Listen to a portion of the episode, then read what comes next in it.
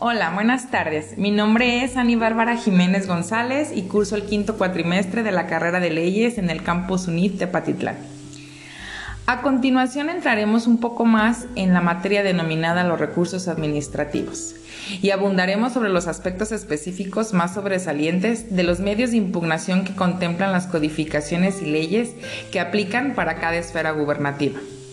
hablando por ejemplo de actos de la federación, actos de la Ciudad de México y también en el plano estatal, enfocándonos en este último orden en el Estado de México. Para iniciar es necesario comprender la definición y las características de los recursos administrativos. Como lo hemos mencionado, los recursos son mecanismos de defensa que la ley establece para que los particulares que se duelan de afectaciones a sus derechos puedan recurrir ante la autoridad a solicitar la revocación o revisión del acto. Así, los recursos podremos clasificarlos en cuanto a su finalidad, encontrando aquellos que buscan, por ejemplo, la revocación del acto, buscan su anulación, son sustanciados por autoridades federales, son sustanciados por autoridades locales o son sustanciados por autoridades en la Ciudad de México. Los recursos serán resueltos por la misma autoridad que emite la resolución, resultando en la mayoría de los actos o de los casos optativos para el particular afectando promoverlo, o bien incitar el juicio contencioso administrativo que corresponde. La Ley Federal del Procedimiento Administrativo considera en el artículo 83 al recurso de revisión, mismo que podrán interponer los interesados afectados por los actos y las resoluciones de las autoridades administrativas que pongan fin al procedimiento administrativo a una instancia o resuelvan un expediente. Por su parte, la Ley Federal del Procedimiento Administrativo del Distrito Federal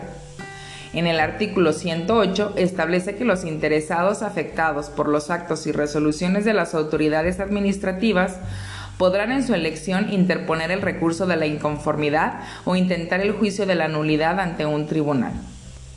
En cuanto a nuestra normativa estatal y enfocándonos en la legislación del Estado de México, el Código del Procedimiento Administrativo del Estado de México, en su artículo 186, establece que contra los actos y resoluciones de las autoridades administrativas y fiscales, los particulares afectados tendrán la opción de interponer el recurso administrativo de inconformidad ante la propia autoridad o en el juicio ante el Tribunal de lo Contencioso Administrativo.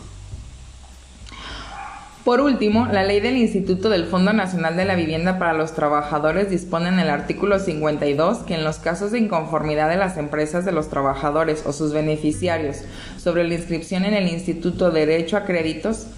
cuantía de aportaciones y de descuentos, así como sobre cualquier acto del instituto que lesione los derechos de los trabajadores inscritos, sus beneficiarios o de los patrones, se podrá promover ante el propio instituto un recurso de inconformidad.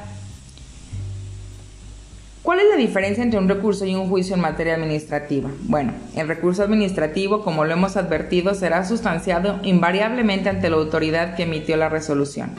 Esta figura parece un poco absurda si consideramos que la autoridad se convierte en juez y parte al valorar su propia resolución y en su momento verse en la necesidad de revocarla atendiendo a los argumentos que hubieran expresado al gobernado al promoverla.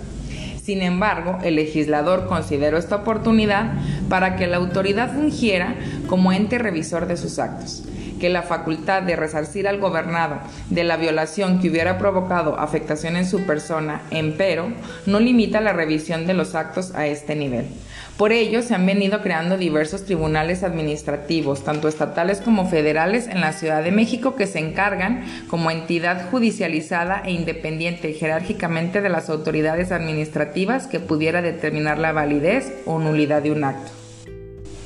Pongamos un ejemplo, por ejemplo, a través de el SAT o la Secretaría de Hacienda y Crédito Público.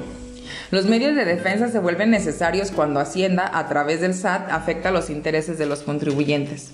Se considera que durante mucho tiempo ha existido un doble criterio acerca de si estas defensas han de intentarse ante la autoridad diversa de la responsable de la violación del derecho del contribuyente y ante la misma autoridad. Los legisladores en México han optado por el segundo criterio, dejando abierta la posibilidad de que en caso de que resulte inútil el intento de defensa del que se considera lesionado ante la autoridad responsable, recurran instancias posteriores a otras autoridades. En la forma anterior, la defensa del contribuyente se considera suficiente, pues si la autoridad no dejara sin efecto el acto o resolución que impugna al responsable fiscal, éste tiene otras dos instancias. Así, la resolución de la autoridad fiscal siempre será provisional, en espera de que en el plazo que la misma ley señale, el afectado la impugne. La interposición del recurso de revocación será optativa para el interesado antes de acudir al Tribunal Federal de Justicia Fiscal y Administrativa. Cuando un recurso se interponga ante autoridad fiscal incompetente, ésta lo turnará a la que sea competente. El recurso deberá presentarse a través de un buzón tributario, dentro de los 30 días siguientes a aquel que haya sido surtido efecto su notificación en que el escrito del recurso deberá presentarse dentro del plazo que él mismo se señala. El escrito de interposición del recurso también podrá enviarse a la autoridad competente en razón del domicilio o a la que se emitió o ejecutó el acto a través de los medios que autorice el SAT mediante las reglas del carácter general. Existen también otros recursos administrativos no fiscales. Cualquier contribuyente interesado en tales recursos les puedo comentar que no proceden por actos o resoluciones de autoridades fiscales, sino de otras que actúan en la esfera administrativa no fiscal. Ejemplo de los mencionados recursos se encuentra en la Ley Federal de Procedimiento Administrativo publicada en el Diario Oficial de la Federación el 4 de agosto del 94.